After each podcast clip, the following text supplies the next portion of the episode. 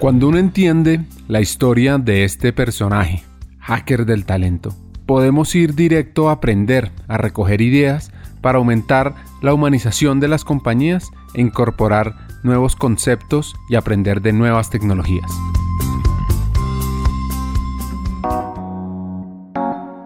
Después de cumplir su misión en Abilene, un pueblo de cerca de 100.000 habitantes que además es el tercer más conservador de Estados Unidos, pues Miguel regresa a Colombia con la intención de seguir creciendo en Nutresa.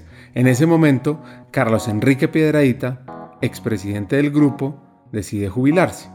Entonces, pues nada, yo dije, ah, esta será una oportunidad y hablé con mi jefe, hablé con algunas personas y yo dije, bueno, aquí de pronto hay algún movimiento para que se acuerden que por allá hay una persona en Texas que tiene ganas ese, y hablando de enseñanzas, yo eso lo digo mucho, yo, yo, yo soy un convencido de que en la vida hay que hablar. Hay gente muy buena que desafortunadamente no, no ha dicho lo que quiere y, y uno decir lo que quiere no necesariamente es que se le va a dar, pero si es que alguien se va a acordar de que ese alguien quiere eso. Si no lo dices, puede que no. Entonces yo he contado y he dicho lo que he querido alcanzar y, trabajar por ello de una manera muy respetuosa y con argumentos además, no, no a la loca. Entonces, bueno, se va Carlos Enrique, Carlos Ignacio, que era el presidente del negocio de chocolates, lo nombran presidente del grupo Nutresa y entonces había un hueco, ¿cierto? Pues faltaba un presidente y pues me llaman y me dan la oportunidad de decirme que, que iba yo a asumir la, la presidencia del negocio de café, porque el que era el presidente del negocio de café pasaba a la presidencia del negocio de chocolate.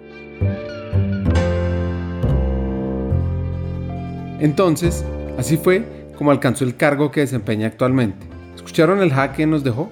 Comunicar lo que queremos. Claro, con argumentos y respeto hay que comunicarlo y trabajar por ello. Profundicemos en eso. Uno puntual y es comunicación. Para mí ese es el gran reto del líder, el gran reto que debemos ser capaces ejecutar de la manera más exitosa posible. Uno, uno trata de transmitir un mensaje acordado de qué se espera que la organización logre en el corto, mediano y largo plazo. A mí me gusta hablar mucho de esos tres porque es que para mí los tres son igualmente importantes, el, el corto, el mediano y largo, pero ¿cómo comunicarlo? La estrategia la cultura, los resultados, lo bueno y lo malo. Para mí es el gran aprendizaje que yo he tenido en estos siete años. Eso conectado de una cosa que he venido trabajando más recientemente, que es la construcción de cultura y el empoderamiento. Creo que es clave uno saber empoderar, sobre todo en este tipo de compañías donde eh, creemos que a veces, a veces empoderamos de una manera en la que no acompañamos lo suficiente. Yo creo mucho en empoderar, pero creo que hay que acompañar el empoderamiento. Y eso unido a algo que nos enseñó una gente muy chévere de prestigio con los que hicimos una formación trata el criterio de valor, que es qué valor hay detrás de lo que estás empoderando. Y dependiendo de dicho criterio de valor, cómo es la autonomía de las decisiones. Para concretarte, una comunicación efectiva, una claridad en el empoderamiento, criterio de valor muy bien definido. Para desarrollar los aspectos como la comunicación efectiva, el empoderamiento y los criterios de valor, es importante contar con disposición y acompañamiento. La disposición o mejor dicho, la voluntad de hacer las cosas depende de cada uno. El acompañamiento, eso sí, depende de todos.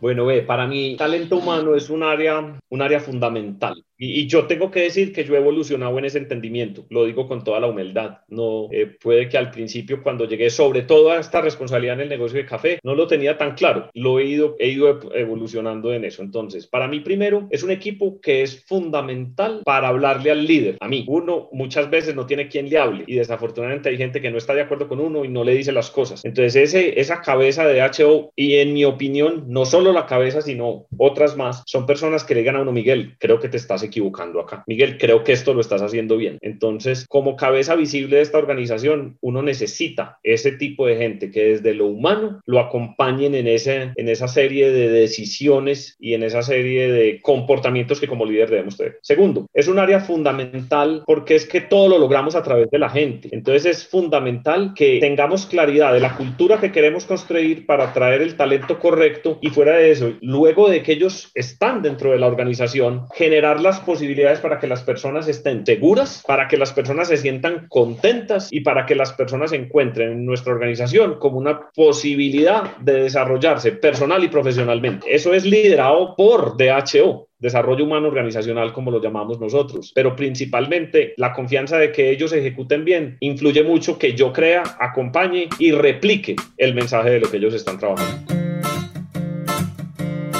Unas recomendaciones que nos deja Miguel sobre lo que un CEO busca en alguien de recursos humanos.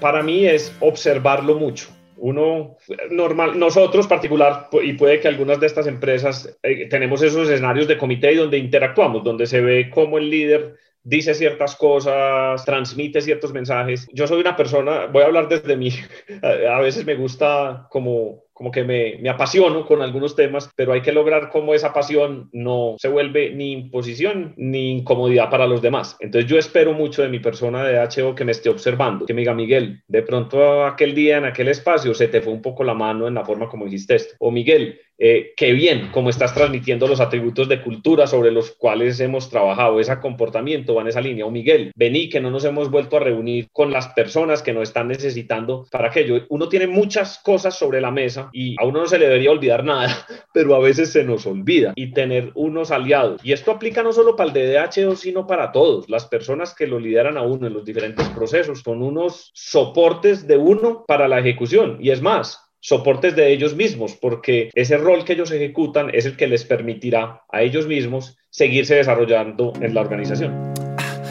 Hagamos una pausa. Hackers del Talento busca humanizar las compañías, compartir experiencias y mejorar la realidad laboral en Hispanoamérica. Necesitamos de una comunidad, porque solos imposible. Así que tu apoyo es fundamental. ¿Cómo? Compartiendo nuestros episodios por WhatsApp, por las redes sociales, suscribiéndote a nuestras plataformas y comentando. Ya hay varios que se han montado en esta comunidad. Gracias a Crip Bogotá por tu apoyo y cerramos esta pausa. Continuemos con el episodio.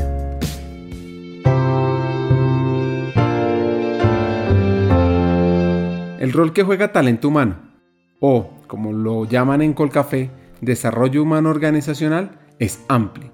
Se trata de construir cultura y trazar de manera conjunta la ruta a seguir para alcanzar objetivos comunes. Nosotros en Colcafé decimos que nuestro modelo cultural está bajo el eslogan de Colcafé, una pasión que nos une, y tres eh, atributos que trabajamos. El primero es las relaciones auténticas, el segundo es la agilidad y la flexibilidad y el tercero es los resultados extraordinarios. Pero todo empieza por las relaciones auténticas y creemos mucho en que se deben crear esas conversaciones, más aún las difíciles. Es muy desafortunado que a veces en una organización hay personas que no están teniendo el buen desempeño y ni se les da la oportunidad de decírselo. Es injusto con una persona que no esté teniendo un buen desempeño que no se le diga y se le dé la oportunidad de que mejore, porque después toca tomar decisiones que son dolorosas y sorprendentes, porque si nunca nadie me dijo nada, yo cómo me iba a dar cuenta que tenía que mejorar. Entonces, totalmente alineado con eso de las conversaciones y las relaciones auténticas.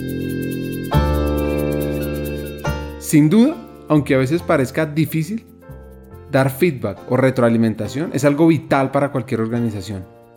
Para ir cerrando el episodio, Miguel nos comparte varios consejos. Pero yo creo que el mejor consejo que me han dado fue ese de, voy a tratar de mezclar dos temas. Uno, Miguel, tranquilo que la presión que vos te pones de logro en ciertos momentos de la vida probablemente no está alineada con la presión que la tarea como tal necesita. Eso es sobre todo muy útil cuando uno está arrancando cosas nuevas y retos nuevos y retos diferentes. Entonces hay que nivelar las expectativas, las personales y las que de uno tiene el entorno, los jefes o la empresa o la, o donde sea que uno se esté desempeñando. Creo que eso da mucha tranquilidad porque es en la doble vía, es en doble vía de que te puedes estar exigiendo más y presionándote más de lo necesario sin nunca caer en la mediocridad o de que de pronto te está faltando, que esa puede ser más preocupante, ¿cierto? Entonces, esa claridad de expectativas y eso conecta con comunicar, comunicar, comunicar y hablar. Y yo diría que recientemente, y no lo digo porque estemos en un podcast humano, es como a mí me han acompañado mis jefes y personas en el grupo Nutresa para que me desarrolle como una persona que evoluciona de un líder transaccional a un líder transformador. Y eso se logra construyendo relaciones auténticas y cercanas con las personas, yendo más allá del día a día y de lo transaccional. Y en eso he venido trabajando mucho, especialmente, yo diría, el último año y medio. Tengo a Carlos Ignacio, nuestro presidente en eso, es una persona súper humana que nos invita mucho a eso. Estamos acá para construir más liderazgo y para desarrollar personas. Ese es nuestro principal fin. Y, y eso me gusta mucho porque me evoluciona de ese transaccional ejecutor a esa humanidad que es tan importante.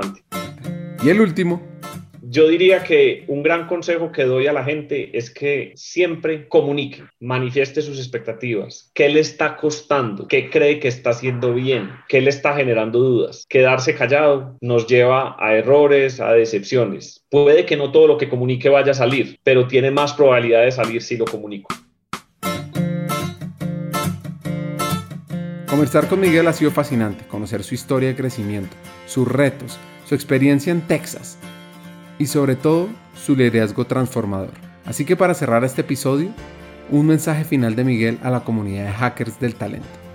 Yo le diría a las personas que están yendo a este rumbo del talento humano que lo vean tan relevante como las áreas más prestigiosas de mercadeo, de finanzas, de las empresas. Creo que hay grandes oportunidades de crecer profesionalmente dentro de áreas de desarrollo humano y luego en otras en la organización. Creo que a futuro será un área generadora de muchos CEOs porque, porque deja de ser un área transaccional, cumplir procesos a un área que realmente determina una variable estratégica fundamental de la organización. Entonces, tenganla en su abanico de posibilidades. Yo oí el podcast de la de Starbucks donde ella dijo que cayó en, en el área humana como de casualidad y eso la hizo crecer mucho. Es un caso similar mi gerente de HO en el negocio de café y creo que hay mucha oportunidad de contribuir y de crecer.